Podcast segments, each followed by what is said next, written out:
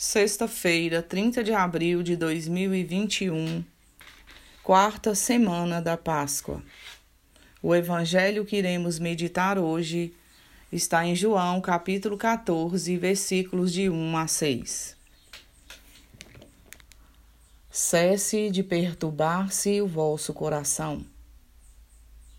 Crede em Deus, crede também em mim. Na casa do meu pai há muitas moradas.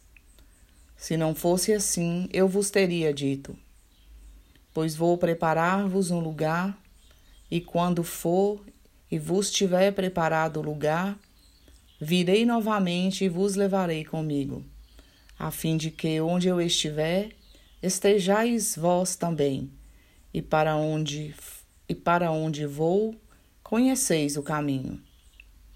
Tomé lhe diz: Senhor, não sabemos aonde vais. Como podemos conhecer o caminho? Disse-lhe Jesus: Eu sou o caminho, a verdade e a vida. Ninguém vem ao Pai a não ser por mim. Palavra da salvação. Glória a vós, Senhor.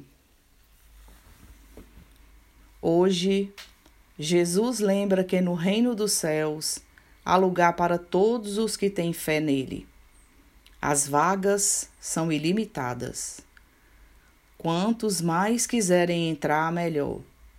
Por isso, a preocupação deve ser a de que essa boa notícia seja espalhada por todos os cantos, para que muitas pessoas possam ter a oportunidade de fazer a experiência com o Senhor. O caminho que leva ao Pai não deve ser guardado para si. Ele deve ser proclamado para todos, para que o sentido da vida seja plenamente realizado em Jesus Cristo, que nos ama e está conosco para onde quer que formos enviados.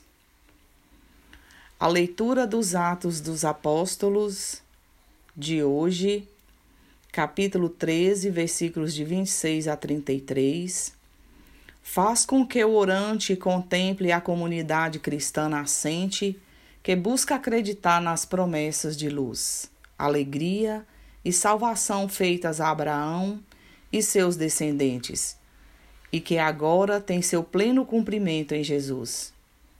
Portanto, sejamos, como se encerra a leitura, filhos e filhas gerados em seu amor. O Salmo 2 canta a alegria de sermos gerados em Cristo. Exalta ainda a esperança de sermos escolhidos por Deus como seus prediletos. O salmista também inspira que na ternura ouçamos os ensinamentos de Deus e com diligência apreciam, apreciemos retamente a sua digníssima vontade. Na oração, façamos a oração preparatória costumeira pedindo que todos os pensamentos, sentimentos, desejos e intenções estejam ordenadas para o serviço, reverência e louvor de tua divina majestade. Peça a graça para que possa ver e frutificar as graças do mistério pascal em sua vida. Peça também que possa ouvir a voz do bom pastor. Leia os textos, deixando-se confrontar com a vida. Repita a leitura. Fixa-te na palavra ou no versículo que mais lhe tocou.